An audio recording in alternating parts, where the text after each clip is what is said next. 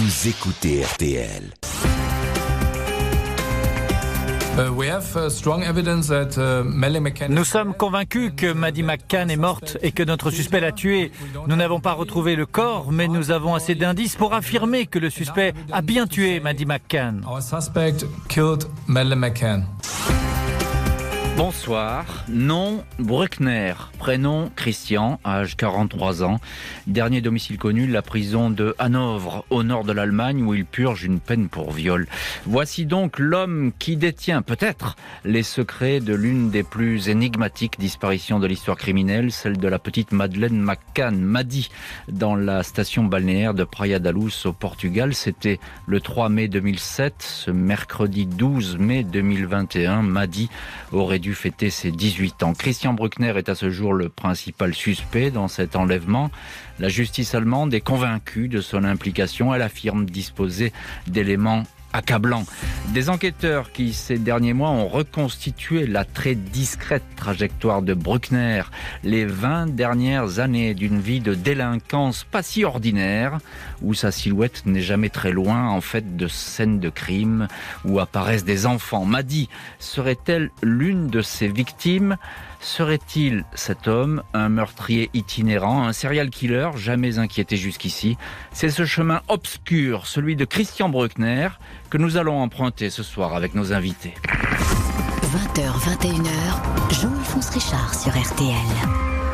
L'heure du crime. Et ce soir, dans l'heure du crime, un suspect nommé Christian Bruckner, soupçonné d'être derrière la disparition de la petite Maddy au printemps 2007 au Portugal. À l'époque, son nom n'apparaît pas dans la liste des témoins à entendre en priorité.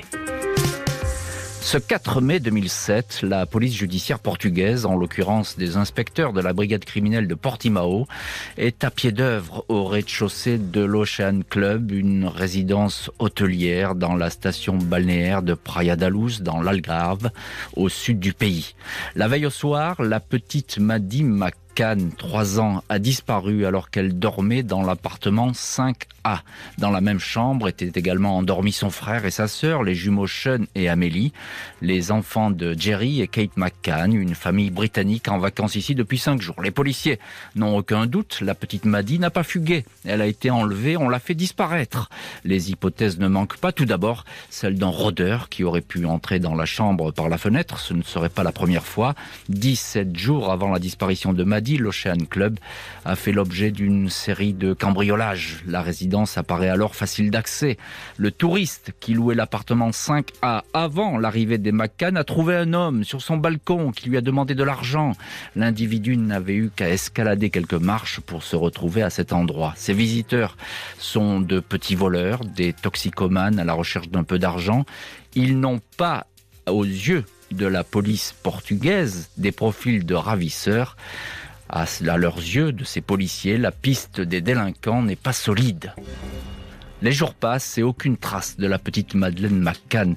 Des fouilles sont entreprises dans la région de Praia da Luz. Une retenue d'eau est explorée. Des premiers témoins, pour la plupart des hommes ayant eu maille à partir avec la justice, sont entendus. 12 jours après l'enlèvement, un agent immobilier britannique, Robert Murat, 34 ans, est placé sous le statut de suspect par la justice. Trois témoins l'ont aperçu près de l'appartement 5A après le rapt. Robert Murat sera finalement mis hors de cause. Le 6 septembre 2007, ce sont les propres parents de Maddy qui sont considérés comme suspects, menacés d'un placement en détention. Les investigations s'emballent et se focalisent exclusivement sur la piste familiale. Le chef d'enquête, l'inspecteur Gonzalo Amaras, répète à qui veut l'entendre que les parents sont les auteurs du rapt, un accident qui aurait mal tourné. Il maintiendra contre vents et marées cette hypothèse avant de devoir quitter la police judiciaire. Jerry et Kate McCann sont exonérés de toute responsabilité dans la disparition de leur fille. L'enquête est alors dans un désordre indescriptible. Pas moins de six portraits robots réalisés, aucun témoignage concordant. Scotland Yard estime que beaucoup trop de temps a été perdu. Il va falloir revenir à la piste de l'homme seul et repasser en revue les suspects potentiels. En collaboration avec le Portugal, la Metropolitan Police de Londres va devoir tout reprendre à zéro en passant au crible relevé téléphonique, facture, vidéosurveillance et témoignages, enfin dignes de ce nom. Bonsoir Georges Moréas. Bonsoir. Merci beaucoup d'avoir accepté l'invitation ce soir de l'heure du crime. Vous êtes euh, l'ancien patron de l'anti-gang et puis l'auteur d'un blog très suivi euh, qui s'appelle Police etc. Alors, euh, je, viens de le rappeler, Georges Moréas, les premiers pas d'une enquête euh, sont toujours capitaux, évidemment. Ils n'ont pas ces policiers portugais dans leur viseur, alors Christian Bruckner. Euh, pourquoi c'est si important ces premiers instants, finalement, sur la scène de crime? Parfois, tout se joue à ce moment-là, dans, la détection d'un suspect ou d'un coupable. Oui, c'est vrai, dans, une enquête de criminel traditionnelle, c'est-à-dire on découvre un corps sans vie et il y a un protocole qui est bien, rodé, bien rodé d'enquête. Mhm. D'abord les, constatations, la police technique scientifique, le voisinage, l'environnement, etc. Tout ça s'enchaîne d'une manière euh, systématique. Dans le cas d'une disparition, il en va autrement parce que c'est à chaque fois un cas d'espèce en fait. Mhm. Et quand, surtout quand c'est un enfant qui disparaît.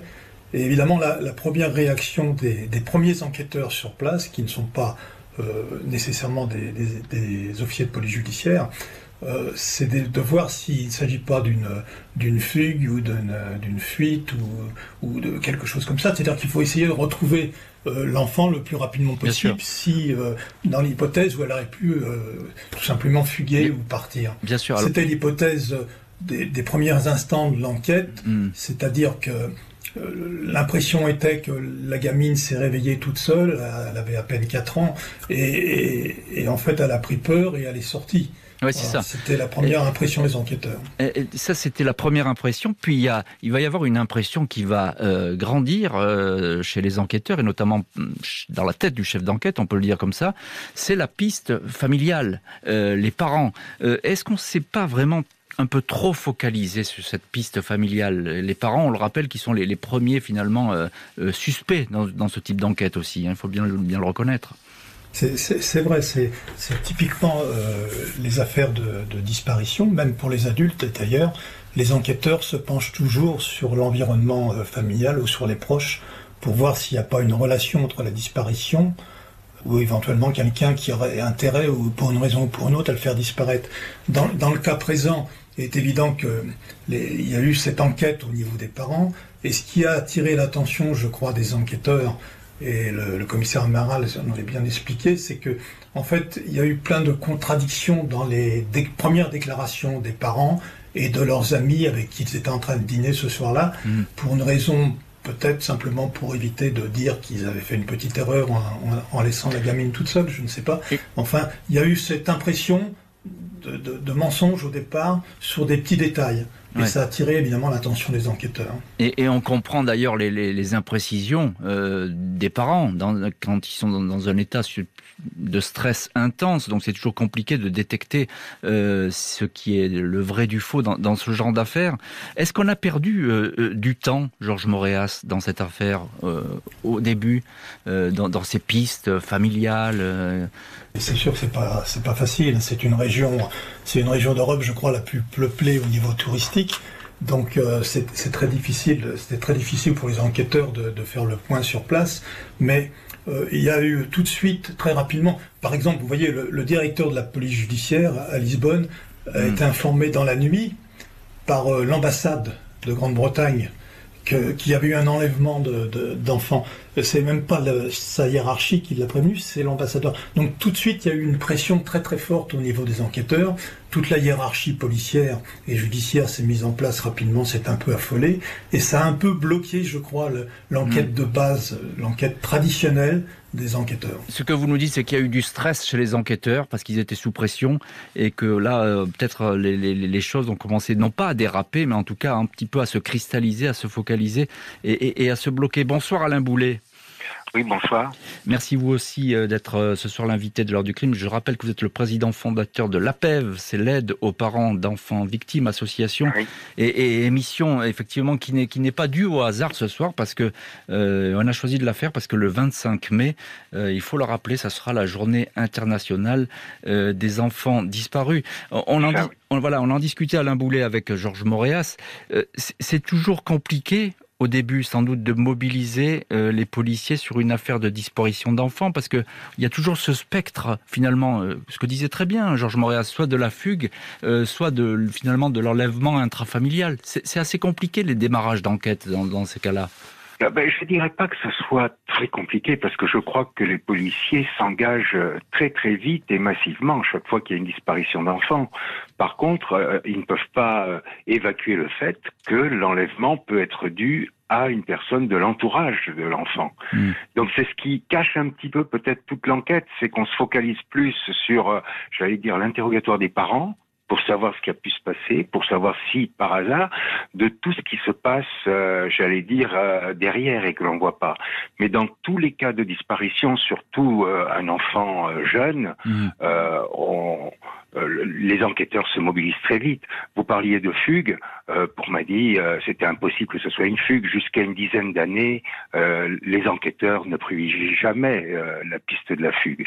Par contre, à partir de 12-13 ans, c'est très différent. Et après, quand c'est un ado, bien sûr, on, pense plus à la fugue. Il va falloir des années pour que le nom de Christian Bruckner, qui n'est pourtant pas un inconnu des autorités portugaises, émerge. Un individu qui a disparu du paysage après l'enlèvement, une espèce de passe-muraille de la délinquance. La première fois que le nom de Christian Bruckner a surgi dans l'enquête m'a dit, c'était six ans après la disparition de la petite fille, en 2013. La Metropolitan Police de Londres, qui a repris tout le dossier, a alors identifié 38, puis au total 41 personnes présentées comme des témoins dignes d'intérêt, nécessitant vérification et audition. Il apparaît que Bruckner, qui a 37 ans à cette époque, n'est plus résident au Portugal. Il s'agit d'un délinquant multirécidiviste. Il était sorti de prison cinq mois avant la disparition de Madi, il avait écopé avec un routard autrichien de huit mois de détention pour le vol de 320 litres de gazole siphonné dans les réservoirs de poids lourds, accusé aussi d'avoir écoulé des passeports volés. Bruckner, un homme blond et athlétique de 1m80, est encore présenté par la police portugaise comme un dealer de cannabis qui fréquentait la station balnéaire de Praia da Luz. Les Allemands ne sont pas en reste. Ils font état de 17 condamnations pour des petits vols et aussi des infractions plus graves. Un premier cambriolage dans une maison en 1992 à l'âge de 15 ans, deux ans plus tard, 1994, une agression sexuelle sur une fillette de 6 ans à Würzburg, des attouchements et des faits d'exhibition sur d'autres enfants. Il avait alors été condamné à deux ans de prison, mais n'avait accompli qu'une partie de sa peine. Il décide alors de quitter son pays pour aller se faire oublier le plus loin possible. Christian Bruckner, né Christian Fisch et adopté par une famille de Würzburg en Bavière, part à l'aventure. Avec sa petite amie de l'époque, il prend au hasard la direction du Portugal. Il choisit de se rendre jusqu'à Lagos, dans l'Algarve, car ce nom-là lui plaît. Une ville toute proche de la station balnéaire de Praia da Luz. Le couple n'a pas d'argent, Bruckner se retrouve seul et loge la plupart du temps dans des campings situés au bord de l'Atlantique.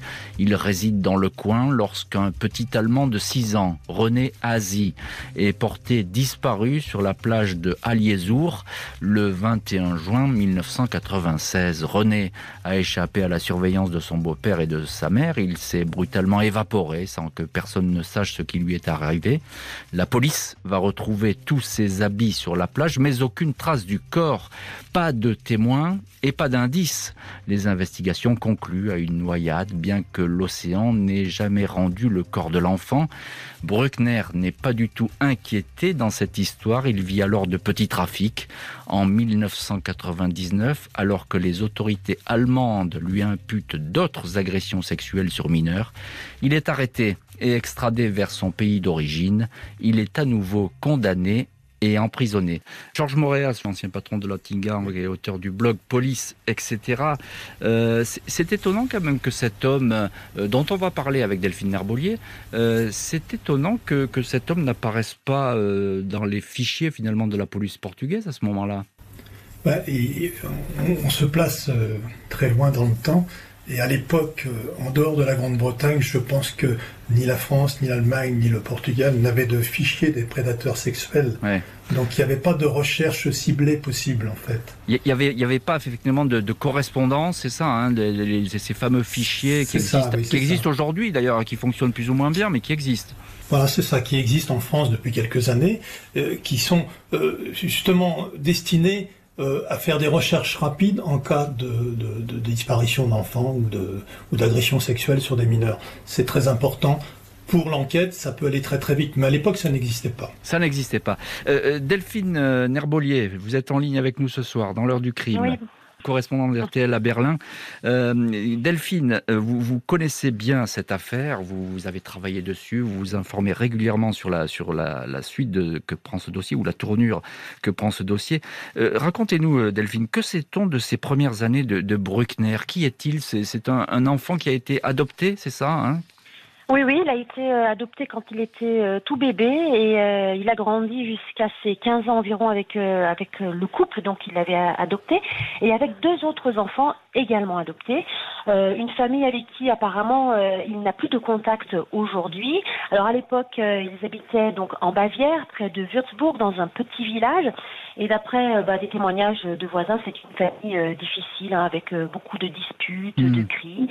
Et puis, bah, vers ses 15 ans, bah, Christian Bruckner a été placé dans un foyer pour enfants difficiles dans la, la grande ville d'à côté, Würzburg, donc, après que son père euh, apparemment a eu un accident de voiture, il ne pouvait plus vraiment euh, s'en occuper aussi bien.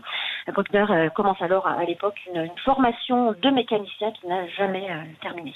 Alors, il a, il a une trajectoire, je l'ai rappelé brièvement, mais qui est vraiment, il, il, tombe très vite dans la délinquance, hein, Christian Bruckner. Il, il, est tout de suite connu des, des, de, de, la police, de, de son de sa ville et, et de la justice. Geschichte. Mhm. Oui, tout à fait. C'était un enfant, euh, on dirait, un, difficile, un mhm. adolescent difficile. Il a grandi dans son village. Il faisait partie d'une bande de jeunes qui euh, détérioraient les eurodateurs, qui volaient les journaux que l'on distribue devant les portes des maisons, des jeunes qui commettaient des petits larcins ensemble. Et puis, euh, à partir de ses 15 ans, ben, a été en effet connu des services de police et de justice. Mais il faut quand même attendre une année plus tard, hein, lorsqu'il a 16 ans, que les faits, pour que les faits deviennent vraiment beaucoup plus sérieux. Hein. Comme vous l'avez déjà évoqué, bah, il agresse sexuellement une petite fille de 6 ans et puis un autre enfant de 9 ans. Et c'est à ce moment-là qu'il est condamné pour la première fois à deux années de prison et il a à peine 17 ans. Et il a à peine 17 ans et effectivement, il est dans cette spirale de l'agression sexuelle. Et d'ailleurs, les faits vont se multiplier. Il, va récidiver euh, à, maintes reprises. Euh, Alain Boulet, vous êtes en ligne ce soir, président fondateur de l'aide aux parents d'enfants victimes. Euh, on, en disait un mot avec Georges Moréas. à l'époque, il n'y a pas de coopération entre les polices et les justices européennes, notamment sur les, les cas de délinquance sexuelle. Euh, est-ce qu'aujourd'hui, on a fait des, progrès dans ce sens-là? Est-ce qu'aujourd'hui, par exemple, le nom de Bruckner émergerait beaucoup plus vite dans une affaire à l'étranger? Bah, écoutez, ça, on, peut, on peut l'espérer et l'imaginer qu'il y a maintenant quand même des fichiers européens des, des, des délinquants sexuels. Euh, il y a quand même une plus grande coopération, aussi bien au niveau des polices qu'au niveau justice. Euh, l'extradition se fait plus facilement pour ces individus. Donc je crois que depuis 10-20 euh, ans, euh, il y a eu une évolution pour du côté police et du côté justice, ce qui est quand même euh, très important. évolution positive, Alain Boulet, on peut le dire comme ça. Et une évolution très positive, oui, oui. Les, les, les gens se parlent, les gens euh, se comprennent, travaillent ensemble. Et il n'est pas étonnant maintenant de trouver euh, deux polices de pays différents européens qui travaillent main dans la main dans une enquête, avec bien sûr le prérogative de chacune, mais euh, chacun ne reste pas dans son coin. Enfin, on, on a connu ça il y a plusieurs années. Maintenant, je crois que euh, on est passé vraiment à une vitesse supérieure. La police allemande est informée en 2013 de l'apparition du nom de Christian Bruckner dans l'enquête Madi. Pas facile pour autant pour elle de relier ce délinquant itinérant à cette disparition. Va alors s'engager une enquête au long cours. Le 4 juin 2020, Hans Christian Wolters, procureur de Brunswick en Basse-Saxe, fait une sortie fracassante en indiquant que Madeleine McCann a été enlevée et sans doute tuée.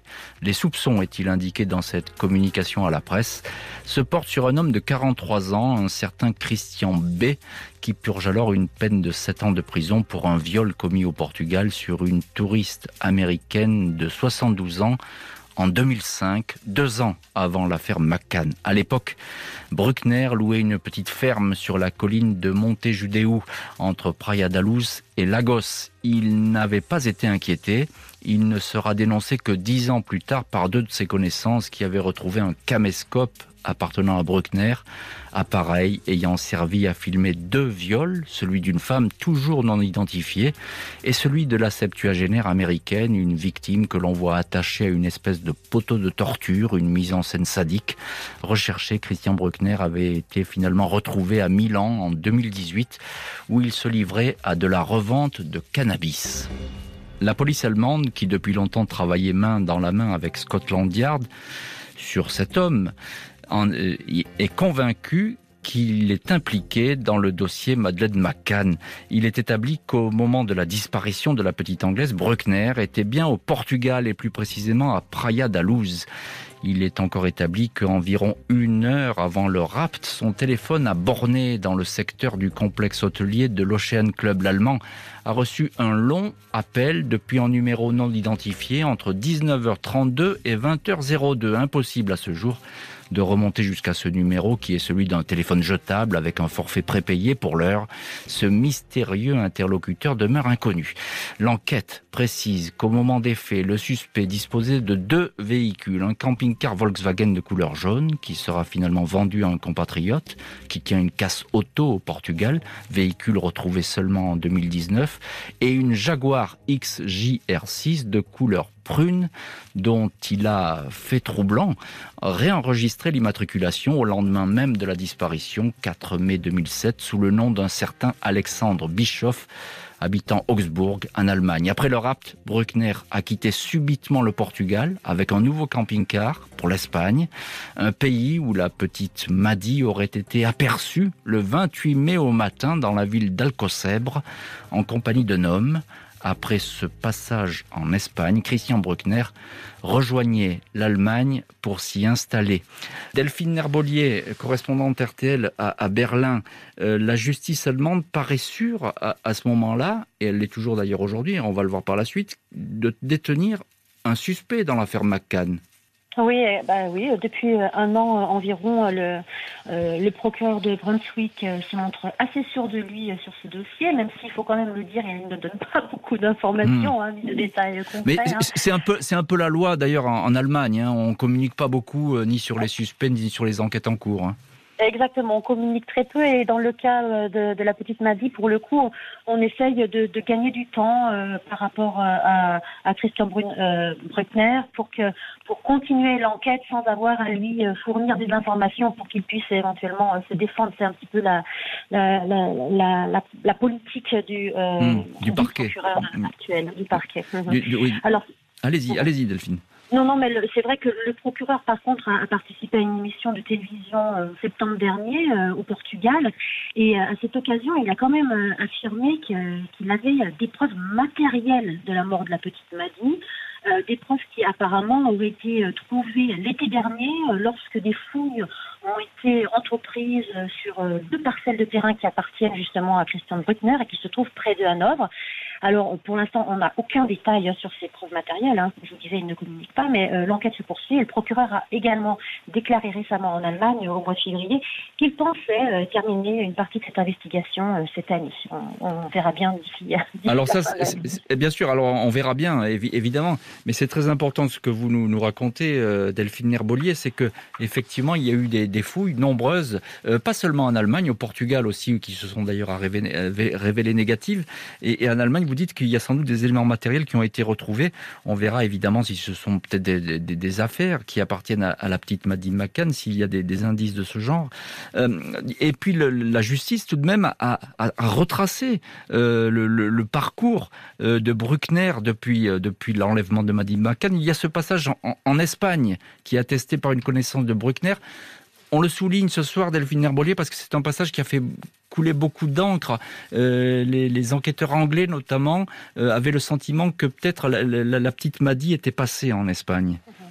Oui, alors c'est vrai qu'il euh, y a un, Vous avez parlé de son fameux comparse, le routard autrichien avec qui il faisait du trafic de cannabis au Portugal. Mm. Ils se sont retrouvés tous les deux en Espagne. Enfin, lui, l'Autrichien se trouvait en Andalousie et Bruckner lui aurait rendu visite donc juste après la disparition de Mali, justement avec ce fameux camping-car américain, américain que vous avez également euh, évoqué.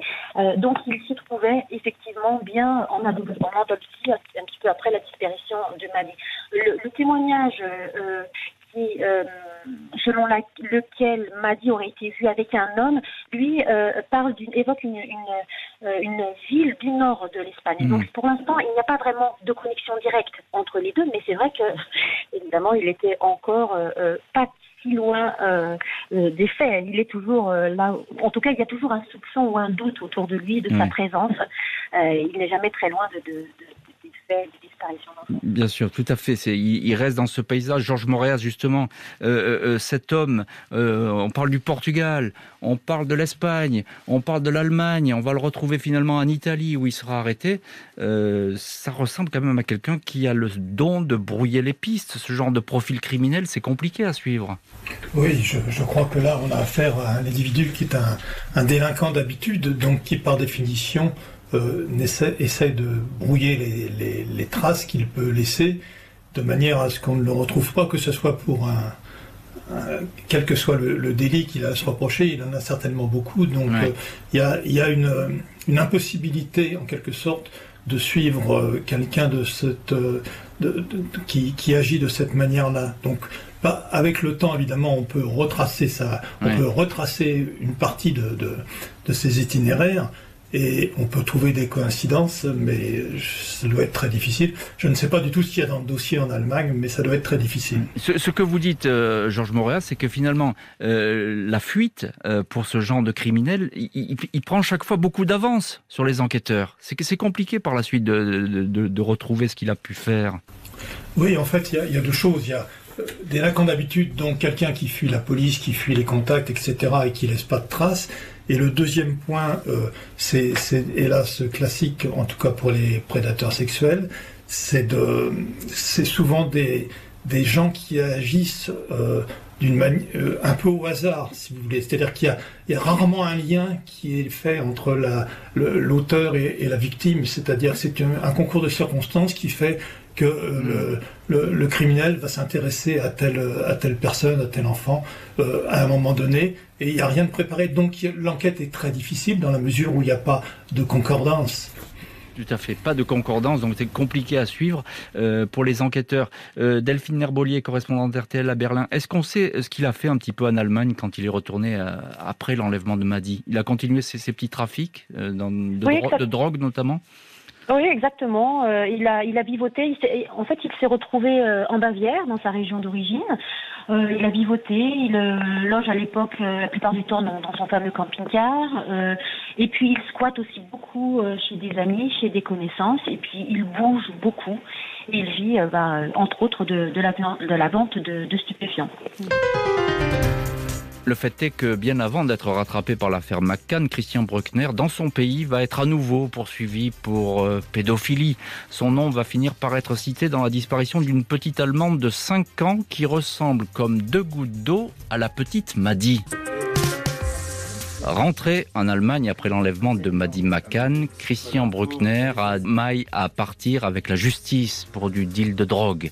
Mais il se fait surtout rattraper pour des actes à connotation pédophile. Entre 2012 et 2014, alors qu'il tient à Braunschweig une espèce de kiosque, où il vend des boissons et des confiseries, il attire les enfants de l'école voisine, leur offre des peluches et des petits cadeaux.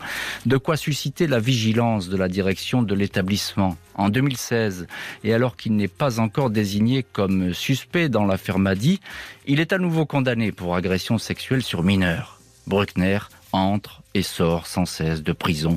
Il est fiché comme délinquant sexuel. La police s'intéresse donc naturellement à lui dans le cadre de la disparition en 2015 de la petite Inga Gerik, 5 ans. Cette fillette blonde ressemble beaucoup à Maddy. Elle a disparu un 2 mai. La petite anglaise avait, elle, été enlevée un 3 mai. Inga Gerik était avec ses parents à Wilhelmshof, dans la propriété d'un couple d'amis. Elle a disparu alors qu'elle jouait dans le jardin. Plus personne ne l'a vue enlevé sans doute par un automobiliste qui l'aurait aperçu depuis la route toute proche. Inga, comme Madi, n'a jamais été retrouvée.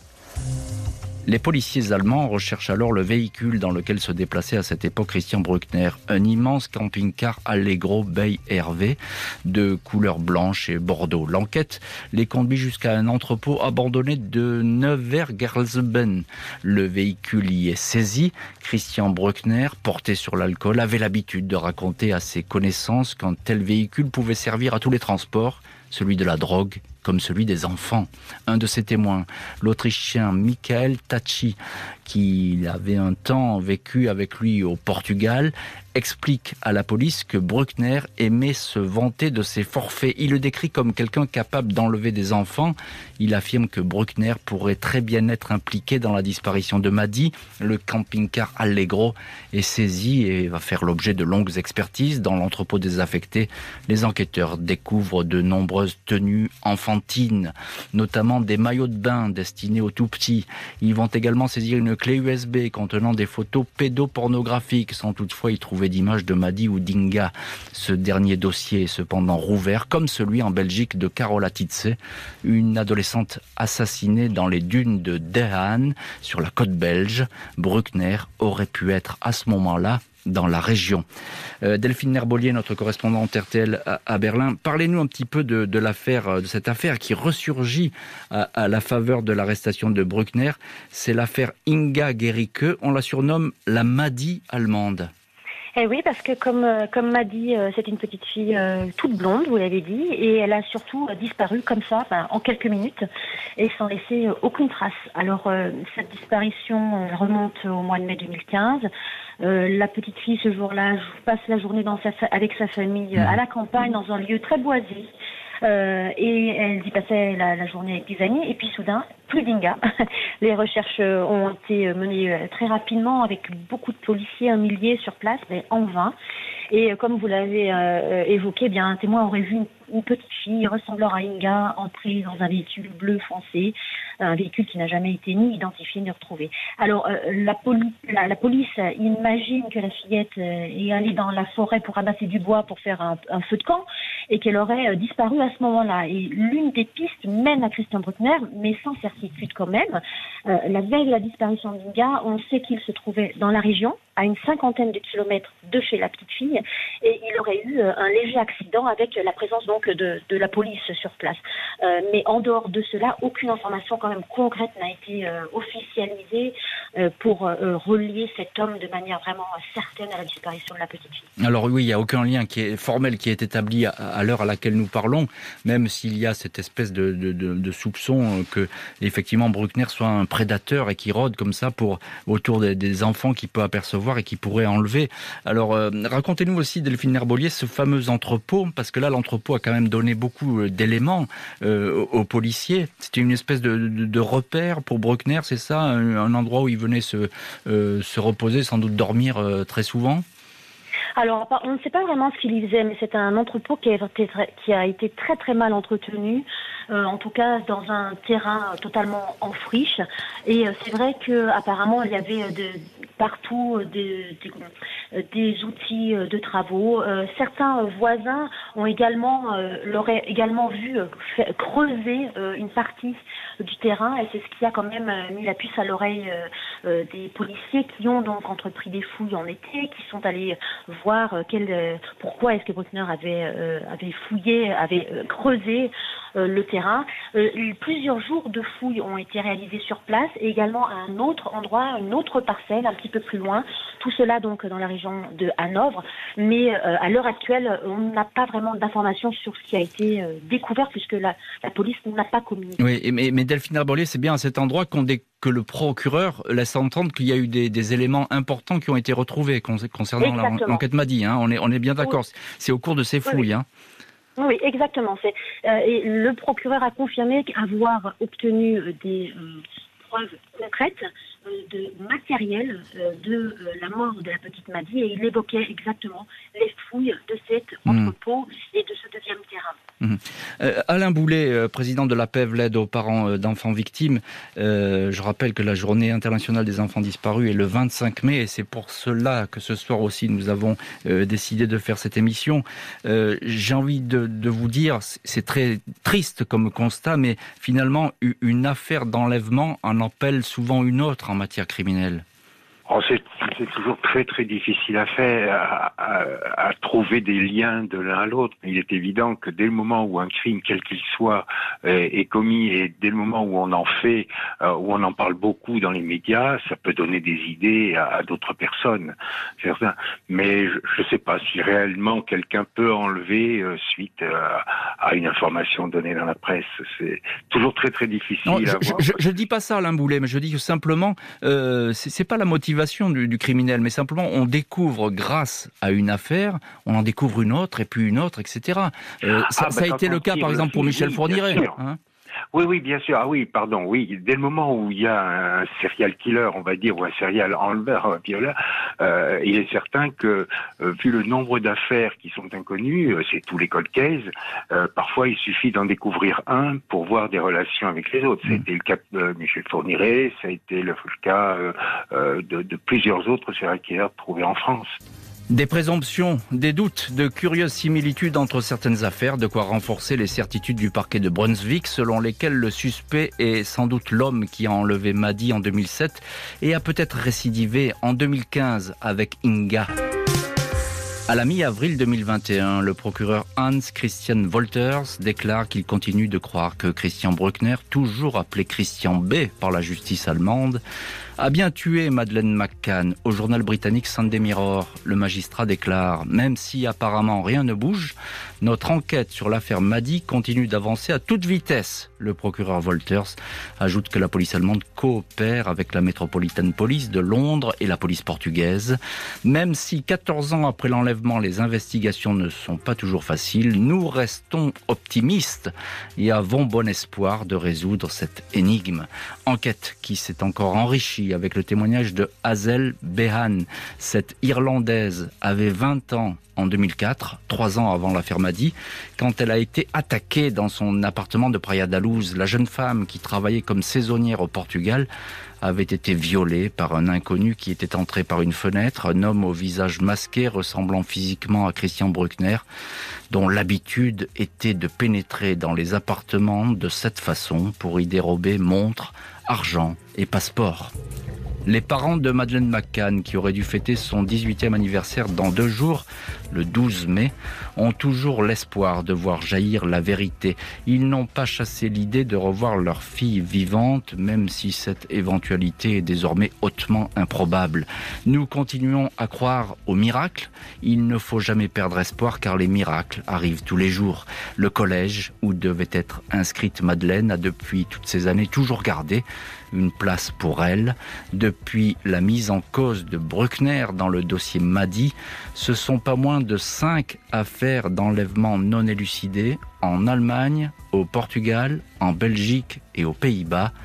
Cinq affaires qui ont été rouvertes par les autorités de ces pays. Delphine Herbolier, la correspondante RTL euh, à Berlin. Alors justement, euh, le procureur, on l'a déjà dit dans cette émission, est assez sûr de lui. Vous nous avez révélé qu'il avançait des, finalement des éléments matériels qui ont été retrouvés et qui pourraient attester de l'implication de Bruckner dans le crime concernant la petite Maddy. Où est-ce qu'en est l'affaire aujourd'hui? Est-ce qu'il y a des échéances qui se précisent? Alors, il n'y a pas d'échéance euh, vraiment annoncée, en tout cas, euh, mais c'est vrai que le procureur a dit, s'est dit optimiste euh, de pouvoir eh bien conclure une partie de son enquête, en tout cas cette année.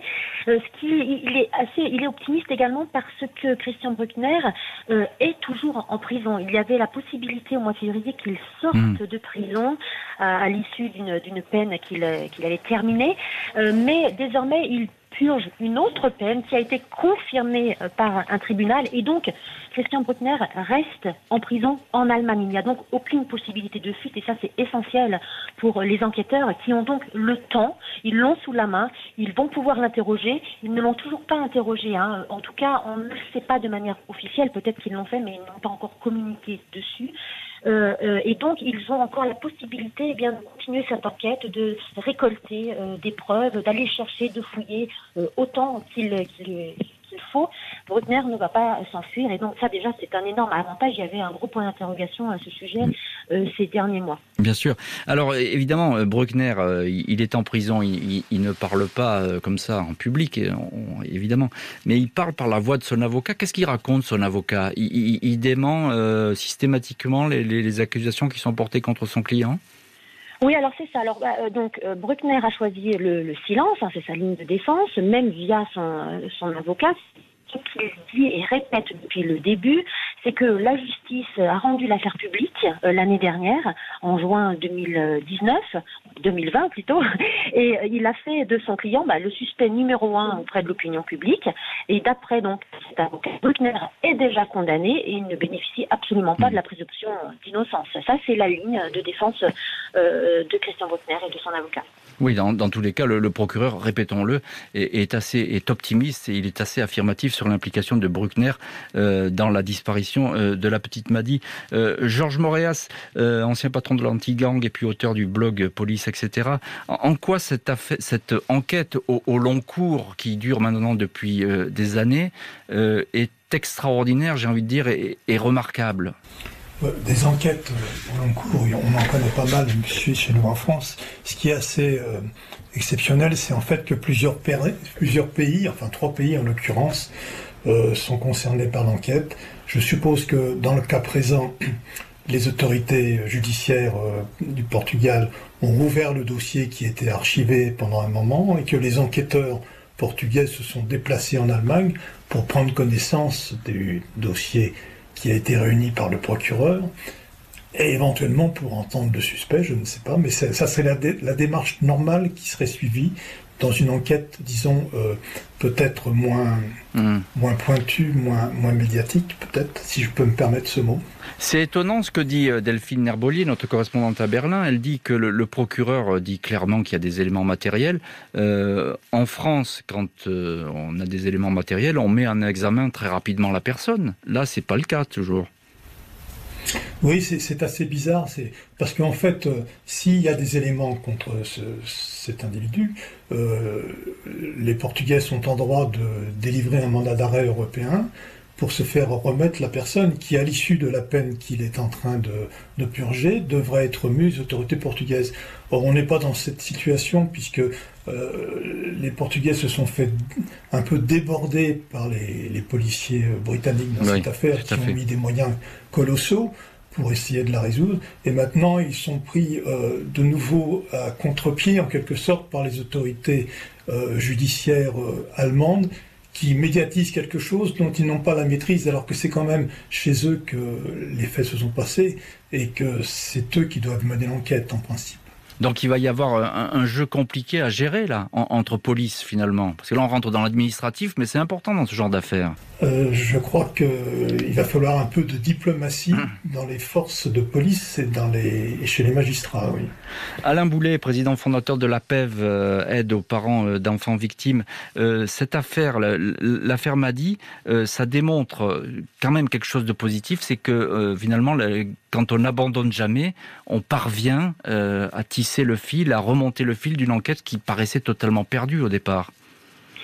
Oui, ah ben, de toute façon, on a toujours l'espoir et les familles gardent toujours l'espoir qu'un jour euh, la vérité se, soit, soit découverte. Euh, si on abandonne une affaire, et c'est évident qu'on ne trouvera jamais, mais je crois que dans des cas de disparition comme la petite Nadie, euh, connaissant beaucoup d'enquêteurs, euh, ils ne lâchent pas. Hmm. Et, dès qu'il y a le moindre information qui peut aider, ils se relancent. Et là, on voit bien que la coopération c'est bien, euh, a bien fonctionné. Ça prouve que de, de, dans tous les pays européens, tout le monde veut voir ces enquêtes aboutir.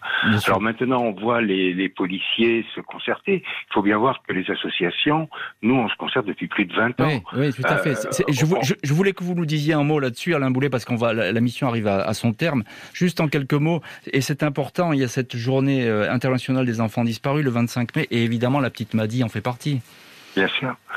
Oui, tout à fait. Et, on a créé cette, euh, une fédération européenne en 2001 c'est quand même assez ancien, ça va faire 20 ans euh, cette année, euh, pour justement euh, accentuer la coopération entre les pays. On échange des dossiers entre associations.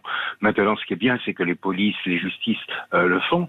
Et c'est pour cette raison qu'on a créé un numéro vert qui va être euh, largement diffusé lors du 25 mai. C'est le 116 000 qui permet, quel que soit l'endroit où on se trouve en Europe, d'appeler un numéro unique dans tous les pays pour tomber sur une association qui apportera de l'aide aux familles.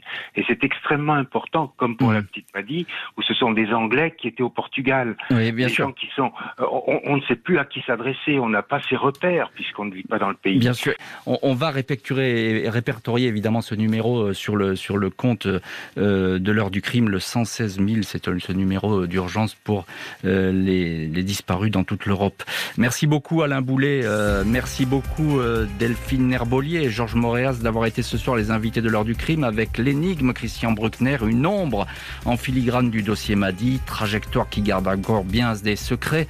Merci à Justine Vignot, Marie Bossard d'avoir préparé cette émission, Vivian Le Cuivre à la réalisation. Un immense merci à vous toutes et tous d'avoir partagé cette heure du crime.